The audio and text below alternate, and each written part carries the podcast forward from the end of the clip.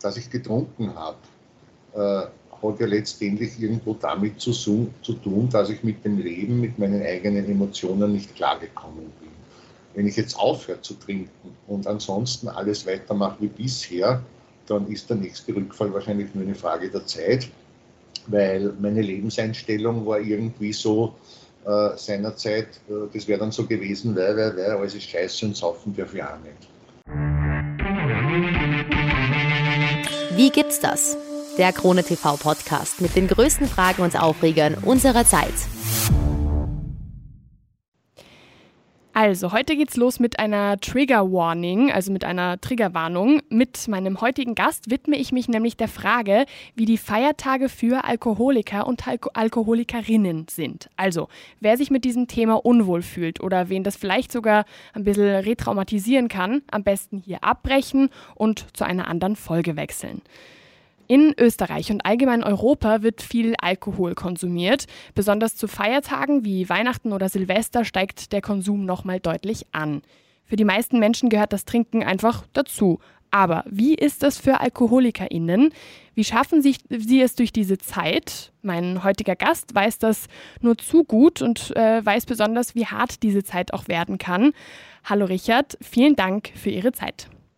Ja, hallo. Also mein Name ist Ricci, ich bin trockener Alkoholiker und ich bin jetzt schon einige Jahre trocken.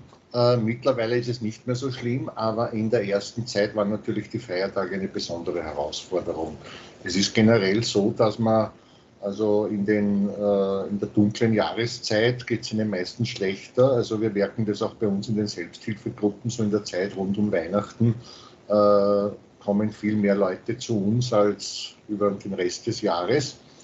Und natürlich äh, gerade so bestimmte Feiertage, wo es normal ist, dass man trinkt, sei das jetzt zu Weihnachten, sei das zu Silvester, äh, sind natürlich in der Anfangszeit besonders hart. Also mir ist es da, ich kann mich noch erinnern, also an meine ersten trockenen Weihnachten und Silvester, da ist es mir wirklich schlecht gegangen. Äh, obwohl in meinem persönlichen Umfeld natürlich alle von meinem Problem gewusst haben und das natürlich unterstützt haben. Also es war nicht so, dass mich jemand zum Trinken überreden wollte, aber es ist einfach dieser, ja, dieser, dieser Wunsch nach Alkohol, der ist einfach, das dauert sehr lange, bis der vergeht. Also insgesamt waren das bei mir sicher zwei Jahre, bis das weg war. Mhm. Natürlich im Laufe der Zeit besser und, und, und weniger intensiv. Und das erste Jahr ist auch deshalb so schlimm, weil da gewisse Rituale und, und Gewohnheiten damit verbunden sind. Also wenn ich dann einmal ein Jahr geschafft habe, wenn ich einmal den ersten Silvester ohne Alkohol hinter mir habe, wenn ich den ersten, das erste Weihnachten hinter mir habe ohne Alkohol, meinen ersten Geburtstag ohne Alkohol, dann ist es beim nächsten Mal schon wesentlich einfacher. Mhm. Aber eben wie gesagt, die, die erste Zeit ist, ist doch relativ schlimm. Und äh, mein persönlicher Trick war unter anderem auch, also bei mir hat es keinen Alkohol zu Hause gegeben, äh, weil es ist natürlich so, ich, ich bekomme ihn in unserer Gesellschaft rund um die Uhr. Aber wenn ich jetzt wirklich so, so diesen argen Saufdruck habe und ich muss mich erst ins Auto setzen und zur Tankstelle fahren, dann besteht doch noch eine Möglichkeit, dass ich mir das vielleicht doch überlege. Mhm. Während ich nur das Küchenkastel oder den Kühlschrank aufmachen muss und hingreifen dann ist natürlich die Wahrscheinlichkeit eines Rückfalls viel höher. Warum ist das denn so, dass gerade zu den Feiertagen, also vielleicht gerade wenn wir mal bei den aktuellsten äh, Feiertagen bleiben, Weihnachten, Silvester, warum wird gerade da irgendwie, wieso steigt der Konsum dann noch einmal? Ja, ich glaube, da spielen zwei Dinge mit. Zum einen natürlich die dunkle Jahreszeit, wo ja überhaupt dann sowas wie eine saisonale Depression bei vielen Leuten auftritt und man hat, äh, es geht einem psychisch schlechter und Alkohol ist ja bekanntermaßen ein Stimmungsaufheller. Und der zweite Punkt ist sicher gerade zu Weihnachten der vorweihnachtliche Stress, äh, die Erwartungshaltung. Und letztendlich ist es für jeden äh, äh, süchtigen Menschen so, wenn er unter Stress steht, dann hat er natürlich äh, einen besonderen Drang nach der Droge. Wie ist es denn mit, mit dem restlichen Jahr? Welche Zeiten sind abgesehen von diesen aktuellen Feierzeiten, äh, Feiertagen noch besonders schwierig? Naja, wie gesagt, also der persönliche Geburtstag meistens, das ist auch so ein Tag.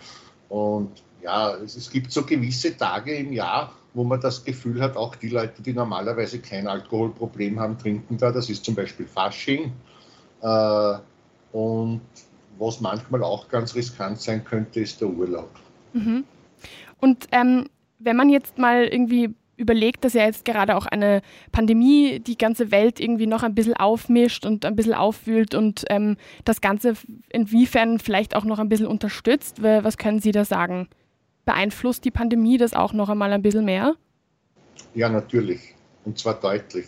Und äh, was ich so gelesen habe, also in diversen Artikeln ist es ja auch erwiesen, dass der Alkoholkonsum in der Pandemie deutlich gestiegen ist. Was haben Sie jetzt, also abgesehen davon, dass Sie ähm, sagen, Sie, Sie geben den Alkohol komplett weg, also dass er nicht ähm, greifbar und in der Nähe ist, dass man quasi erst einmal losfahren müsste oder so. Was haben Sie denn noch so für Tipps und, und, ähm, und Dinge, die vielleicht irgendwie auch hilfreich sind für Menschen, die sich gerade in dieser Lage befinden und die gerade irgendwie damit versuchen, ein bisschen umzugehen? Also mein wesentlicher Tipp ist einmal der, dass man sich Hilfe suchen soll unter Gleichgesinnten. Also ich selbst bin ja bei einer Selbsthilfegruppe, ich bin bei den anonymen Alkoholikern und ich muss rückblickend sagen, allein hätte ich es nicht geschafft. Natürlich äh, muss ich in der Welt da draußen allein, wenn mir jemand Alkohol anbietet, das ablehnen oder allein äh, nicht hingreifen, aber einfach diese, diese moralische, emotionale Unterstützung oder auch die Möglichkeit, wenn es mir schlecht gegangen ist, einen Freund anzurufen aus der Gruppe und mit dem drüber zu reden. Das hat dann auch sehr oft schon geholfen, dass der Saufdruck verschwindet. Also bei mir war es wirklich so, ich war in meinen ersten Monaten, wo ich trocken war, war ich wirklich rund um die Uhr einfach damit beschäftigt, nicht zu trinken. Mhm. Weil da, das war wirklich also teilweise schlimm. Und also der Rat ist, äh, sich möglichst mit allem abzulenken, was geht, ganz wurscht, wie blöd es ist. Äh, ich war damals, äh, ich bin auf den 40er zugegangen damals und ich habe damals, kann ich mich erinnern, stundenlang irgendwelche Serien geschaut, die für Teenager konzipiert waren. Mhm. Aber wurscht, es hat mich vom Trinken abgehalten. Und also alles, was einem irgendwie abhält, machen. Und natürlich, was mir auch geholfen hat, ist mich äh, mit der Krankheit zu beschäftigen. Also ich habe ja über Alkoholismus eigentlich selbst gar nicht viel gewusst, also nur so diese diversen Halbwahrheiten, die man halt so glaubt zu wissen. Und die Beschäftigung mit meiner eigenen Krankheit hat mir sehr wohl geholfen, äh, auch dann trocken zu bleiben. Mhm. Wie Aber wie gesagt, ja, Hilfe annehmen, also Selbsthilfegruppe kann ich nur empfehlen eine Therapie machen, äh, äh, ganz wurscht, ob das jetzt bei einem Psychotherapeuten ist. Äh, es gibt dann natürlich auch die stationären Therapien, das ist aber eher der körperliche Entzug und da ist es ganz wichtig, sich für die Zeit danach was zu suchen, was einem hilft, eben Selbsthilfegruppe oder, oder was ähnliches. Wie ist es denn mit sonstigen Anlaufstellen, wenn man vielleicht gerade ähm, in einer Situation ist, sagen wir mal, man sitzt gerade irgendwie am Tisch mit der Familie und irgendwie spürt man, dass vielleicht ähm, ein Rückfall kommen könnte, dass, dass irgendwie diese, diese, dieser Drang nach Alkohol vielleicht wieder, wieder da ist. Welche Anlaufstelle gibt es denn in so einem Moment? Kann man sich da in so einem Moment auch irgendwie zum Beispiel an die anonymen Alkoholiker wenden oder wo kann man sich da ja, am besten? Natürlich. Natürlich. Also wenn man schon bei den anonymen Alkoholikern ist, dann hat man sowieso eine Reihe von Telefonnummern, die man anrufen kann. Und außerdem gibt es aber bei uns in, den, in allen Bundesländern ein Kontakttelefon, das ist tagsüber, also die meiste Zeit besetzt. Da kann man anrufen und da findet man dann jemanden, mit dem man, mit dem man sprechen kann und der einen versteht. Mhm. Wie ist es denn für das Umfeld, wenn ähm, ich jetzt in der Familie jemanden habe, der eben alkoholkrank ist? Wie kann ich damit umgehen und dieser Person vielleicht helfen? Wie kann ich diese Person auch unterstützen? Ja, das ist sehr schwer, äh, weil natürlich äh, man kann nur jemandem helfen, der bereit ist, Hilfe anzunehmen. Äh, das heißt, man kann das Thema natürlich schon ansprechen, aber ganz wichtig ist dabei, dass das nicht irgendwie als Vorwurf rüberkommt, man kann denjenigen auf Hilfsangebote aufmerksam machen. Aber, das muss man auch dazu sagen, es hängt eben von der jeweiligen Bereitschaft ab. Man kann niemanden gegen seinen Willen trockenlegen. Mhm. Und vielleicht, wenn ich selber in einer ähm, Situation bin oder vielleicht jemand, der das gerade hört ähm, und die Person sich denkt, okay, mein Alkoholkonsum ist vielleicht schon, sage ich jetzt einmal, mehr als der Durchschnitt zum Beispiel. Wie, wie weiß man denn, wie kann man denn herausfinden, ob man eben auch schon alkoholkrank ist? Das ist schwer zu sagen, weil es hängt natürlich nicht von, davon ab, wie viel oder wie häufig ich trinke. Äh, letztendlich, also aus meiner persönlichen Geschichte kann ich sagen, sorry, alles gut, äh, dass ich wahrscheinlich äh, zu dem Zeitpunkt, wo ich mir das erste Mal Gedanken gemacht habe über meinen Alkoholkonsum, war wahrscheinlich dieser Point of No Return schon längst überschritten. Das ist leider so, in, der, in unserer Gesellschaft ist Alkoholkonsum eigentlich sehr weit verbreitet.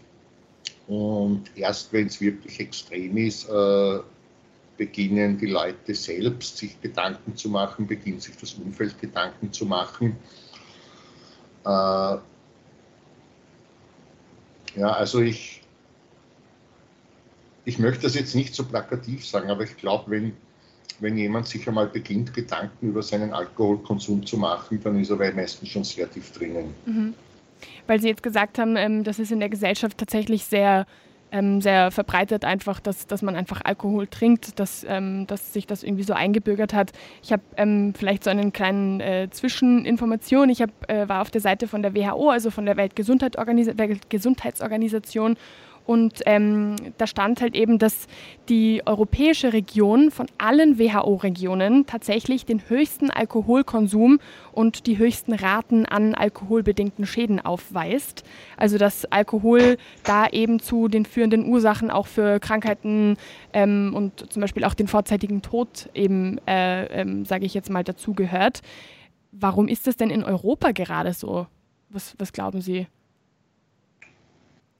Naja, also die genauen Daten kenne ich natürlich da nicht, aber ich denke, dass das in Europa sehr vergleichbar ist, wobei es natürlich schon ein Nord-Süd-Gefälle gibt, aber das hängt wahrscheinlich wieder mit der kalten, also mit der dunklen Jahreszeit und mit den äh, dadurch äh, häufigeren depressiven Verstimmungen zusammen.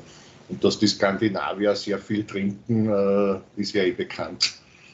Ja, es gibt ja auch ähm, viele Klischees, die irgendwie dann da so ein bisschen im Umlauf sind. Also ich selber bin zum Beispiel in Spanien aufgewachsen. Ich bin ursprünglich Spanierin und halt eben seit ähm, ein bisschen über sieben Jahren in, in Österreich. Und ähm, das Erste, was irgendwie kam, als ich nach Österreich gekommen bin, weil vielleicht so, da muss man vielleicht an dem Punkt dazu sagen, ich habe noch nie in meinem Leben irgendwie Alkohol getrunken, also das auch in der Teenagerzeit nicht, das hat sich bei mir irgendwie irgendwie nie ergeben. Und ich habe, ähm, das ist immer eine wiederkehrende Situation, wenn man dann zum Beispiel auf Partys ist oder irgendwie auch zu Feiertagen, Geburtstagen, was auch immer, dass dann immer irgendwie so ein bisschen ähm, entgegenkommt, so ja, trink doch einmal und warum denn nicht und äh, wieso hast du denn, ähm, da kam zum Beispiel auch immer wieder die Frage, bist du schwanger oder na, trink doch nur ein Glasel und hä, und wie kann denn das sein und so.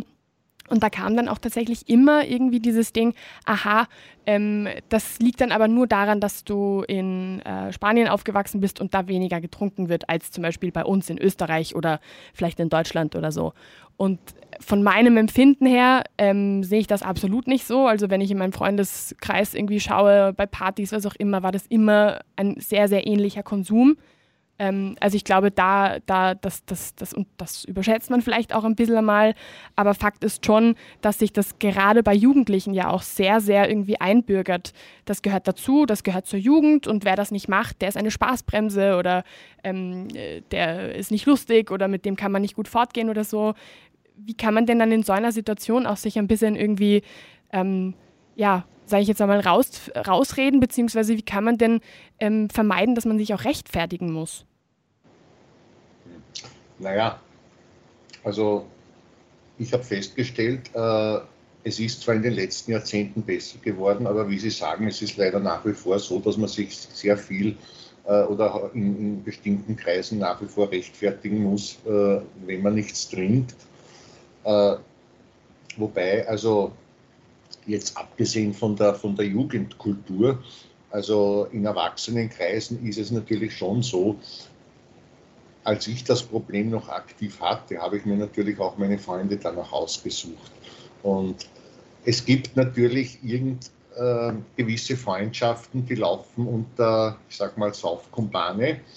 Und wenn du dann mit dem Trinken aufhörst, dann sind das Bekanntschaften, die sich dann sehr schnell äh, auflösen. Äh, ansonsten ist es natürlich so, also ich habe es zum Beispiel so gemacht, ich bin in meinem persönlichen Umfeld äh, sehr offensiv damit umgegangen. Also das heißt, das haben jetzt dann sehr bald alle gewusst, dass ich eben das Problem habe, dass ich eben trocken werden möchte und dass ich bei einer Selbsthilfegruppe bin. Und es man, man, sieht dann auch sehr schnell, äh, wer die Leute sind, die es wirklich gut mit einem meinen. Also die, die es gut meinen, die haben dann überhaupt kein Problem damit gehabt, äh, haben das auch unterstützt. Äh, mittlerweile kann ich ja auch bei normalen Feiern sein, die anderen können trinken, es macht mir mittlerweile gar nichts mehr. Äh, aber in der ersten Zeit ist das natürlich sehr schlimm. Und als Jugendlicher ist es halt so, dass das gehört, glaube ich, zumindest in Österreich fast dazu, dass jeder so seine ersten Erfahrungen mit Alkohol macht. Äh, was jetzt genau der Grund ist, warum das für manche eine Phase ist in der Jugend und die hören dann wieder auf und für ein paar Prozent der Bevölkerung, äh, die bleiben halt dann hängen, äh, das weiß ich auch nicht so genau. Also das ist sicher ein, ein sehr komplexer Sachverhalt. Ja, das ist ja mit dem Rauchen auch ähnlich. Da genau. Die Jugend versucht sich dann irgendwie so ein bisschen auszuprobieren und manche behalten es dann irgendwie bei und, und rauchen dann weiterhin und andere merken, das ist nichts für sie und sie lassen es dann wieder bleiben. Genau. Wie ist das denn, ähm, weil Sie jetzt auch erzählt haben, dass Sie ja auch bei ähm, Selbsthilfegruppen sind? Wie sind denn solche Meetings oder, oder solche Treffen? Wie, wie kann man sich das vorstellen? Weil man hat ja so von, von Filmen, von Serien, hat man so diese Bilder, wo man dann im Kreis sitzt und so. Wie ist das denn in der Wirklichkeit? Also zum einen, äh, was einmal ganz wichtig ist, was ich zu Beginn sagen möchte, äh, zu unseren Meetings kann man jederzeit kommen, man braucht sich nirgends vorher anmelden, einfach vorbeischauen. Äh, der Name Anonyme Alkoholiker ist Programm, das heißt Vorname reicht.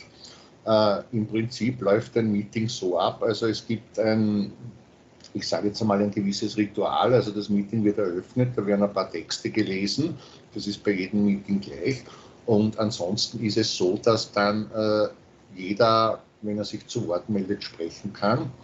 Wir reden nicht durcheinander, das heißt, jedem wird zugehört. Äh, wir geben auch keine Ratschläge, also niemand wird dort hören, du solltest das und das machen, sondern wir erzählen von unseren eigenen Erfahrungen. Und funktionieren tut das so, dass ich in dem, was sich von den anderen hört, dann mir vielleicht was mitnehmen kann, was mir hilft. Wenn jetzt jemand zum Beispiel neu in ein Meeting, in eine Gruppe kommt, dann wird natürlich äh, das Thema der Wortmeldungen vor allem von allen anderen sein, wie ist es mir gegangen dem Trinken, wie, ist es mir gegangen dem Aufhören, wie geht es mir heute. Äh, und das ist aber eben, wie gesagt, also, also wir bei den anonymen Alkoholikern, äh, dazu muss ich sagen, äh, es geht natürlich darum, mit dem Trinken aufzuhören, aber äh, ich bin jetzt schon seit 20 Jahren dabei und es ist wirklich eine Sache, die mir auch ansonsten im Leben sehr geholfen hat. Weil der wesentliche Punkt ist ja der, äh, damit ich, dass ich getrunken habe, äh, hat ja letztendlich irgendwo damit zu, zu tun, dass ich mit dem Leben, mit meinen eigenen Emotionen nicht klargekommen bin. Wenn ich jetzt aufhöre zu trinken und ansonsten alles weitermache wie bisher, dann ist der nächste Rückfall wahrscheinlich nur eine Frage der Zeit weil meine Lebenseinstellung war irgendwie so äh, seinerzeit, äh, das wäre dann so gewesen, weil, weil, weil, alles ist scheiße und saufen darf ich auch nicht. Und ich habe dort also wirklich gelernt, einfach meine Sicht der Dinge irgendwie also zum Positiven zu verändern, weil ich will ja nicht nur nicht trinken müssen, ich will ja trotzdem ein halbwegs zufriedenes Leben führen. Und das lerne ich in einer Selbsthilfegruppe mhm. zusätzlich zum Nicht-Trinken. Und ähm, wenn man jetzt noch einmal irgendwie auf, auf, äh, auch auf das Umfeld irgendwie zurückkommt, wenn man ähm, weiß, dass eben eine Person, äh, Familie, Freundinnen, Partner, wie auch immer, ähm, dass man weiß, dass die Person irgendwie eben ein, äh, eine Alkoholkrankheit hat und das schon bestätigt ist und ähm, die Person auch da irgendwie gerade daran arbeitet, das, das irgendwie ein bisschen zu verarbeiten und so, wie kann man da irgendwie auch unterstützen? Naja, wenn die Person eh schon äh, was dagegen tut, dann ist es ja schon einmal sehr gut. Da kann man halt einfach nur das insofern unterstützen, äh, was ja dann jemand nahestehender eh machen wird, dass man den nicht zusätzlich irgendwie in Versuchung bringt. Klingt, klingt so jetzt recht einfach, aber ähm, vielleicht auch, wie waren so ein bisschen Ihre Erfahrungen äh, bei Ihnen im Umfeld? Hat das auch gut funktioniert? Ähm, ja, eigentlich schon. Also, ich meine, die enge Familie, ich meine, die hat ja eh mitgekriegt, dass ich Alkoholiker bin, die waren natürlich froh. Und im weiteren Umfeld, wie gesagt, also ich, ich, ich habe da mit offenen Karten gespielt, wobei ich natürlich schon sagen muss, eben in der ersten Zeit habe ich dann auch, äh, bin ich dann einfach auf gewisse Veranstaltungen eben nicht gegangen, mhm. weil es mir in der ersten Zeit schon eine Gefahr gewesen wäre, wenn ich jetzt auf irgendeinem Event gewesen wäre, wo alle trinken und ich nicht trinken sollte äh, aber das, wie gesagt, das, das gibt sich dann im Laufe der Zeit. Also irgendwann ist einem das dann eigentlich auch egal. Und ähm, vielleicht auch so ein bisschen zum Verständnis zur, zur sage ich jetzt mal in Anführungsstrichen, näheren Definition. Ähm, auch trockene AlkoholikerInnen nennen sich selbst noch AlkoholikerInnen oder, oder wie ist das? Oder hör, ja. das, hört das irgendwann auf? Äh, das hört deswegen nicht auf oder wir, wir nennen uns deshalb so, äh, weil es ja erwiesen ist, dass ich kann zwar diese Krankheit zum Stillstand bringen, indem ich nicht mehr trinke, aber sie ist nicht heilbar. Und unzählige Erfahrungen haben gezeigt, dass es kommt leider manchmal vor, natürlich ist es prinzipiell so, mit zunehmender Dauer der Trockenheit wird ein Rückfall immer unwahrscheinlicher. Aber hin und wieder kommt es halt einmal dazu, dass jemand, auch der schon viele, viele Jahre trocken ist, aus welchen Gründen wieder anfängt. Und das geht dann eigentlich in kürzester Zeit praktisch dort weiter. Mhm. Also mir, mir, gefällt dieses Beispiel mit der Kerze. Wenn ich eine Kerze anzünde, brennt die runter und ich kann sie ausblasen. Wenn ich sie wieder anzünde, ist sie aber nicht neu, sondern sie brennt an der Stelle weiter. Und das ist ja auch der Grund, warum ein trockener Alkoholiker auch, nie, auch keinen Alkohol mehr trinken sollte, weil sofort dieses äh, Suchtgedächtnis im Gehirn anspringt und aus dem Grund, weil, weil, man eben dann, also weil es eben da keine Heilung in dem Sinn gibt, nennen wir uns Alkoholiker, obwohl wir schon teilweise jahrelang nicht mehr trinken. Mhm. Ähm, zum Schluss habe ich noch eine, eine, eine Frage, die, die mir aufgefallen ist, als ich Ihre E-Mail-Signatur gesehen habe. Da steht nämlich, Sie schreiben da rein, ähm, anonymer Alkoholiker und erwachsenes Kind aus dysfunktionaler Familie. Was genau bedeutet das denn? Äh, es gibt ja äh, wie Sie wissen, die anonymen Alkoholiker waren die ersten zwölf Schritte-Gruppen. Es gibt ja mittlerweile ganz, ganz viele. Es gibt Narcotics Anonymous, es gibt Sex Anonymous und so weiter. Und ich bin jetzt seit circa zwei Jahren auch in einem anderen Zwölf-Schritte-Programm. Das sind die erwachsenen Kinder aus alkoholkranken und dysfunktionalen Familien. Äh, und da geht es eben genau um diese Themen. Also weil man ja, äh, wenn man in einer dysfunktionalen oder alkoholkranken Familie aufwächst, dann hat man dann irgendwie gewisse Verhaltens- und Denkweisen, äh, wie soll ich sagen, die vor allem im emotional-sozialen Bereich hinderlich sind. Und da geht es genau um diese Dinge halt aufzuarbeiten, zu erkennen. Und ich meine, in meinem Fall ist das also, wie, wie ich da drauf gekommen bin, war das dann letztendlich auch die Erklärung, warum ich getrunken habe. Weil ich nämlich, also ich, für mich ist das eine relativ neue Erkenntnis, äh, dass zum Beispiel äh, meine Herkunftsfamilie sehr dysfunktional war. Und äh, wenn ich jetzt von mir rede, also ich war zum Beispiel emotionalen Missbrauch durch meine Mutter ausgesetzt. Und daher habe ich meine diversen Störungen, sozialen Defizite und die habe ich wahrscheinlich dann versucht mit Alkohol äh, irgendwie zu auszugleichen. Und da sind wir auch wieder bei der Frage. Also wenn man, wenn man tiefer gräbt, kommt man schon drauf, warum eben die einen vielleicht weiter trinken und bei den anderen ist es nur eine Jugendphase, die vorübergeht. Mhm. Also es hat, es hat immer einen Grund, wenn man, wenn man zu Alkohol oder zu sonstigen Drogen greift.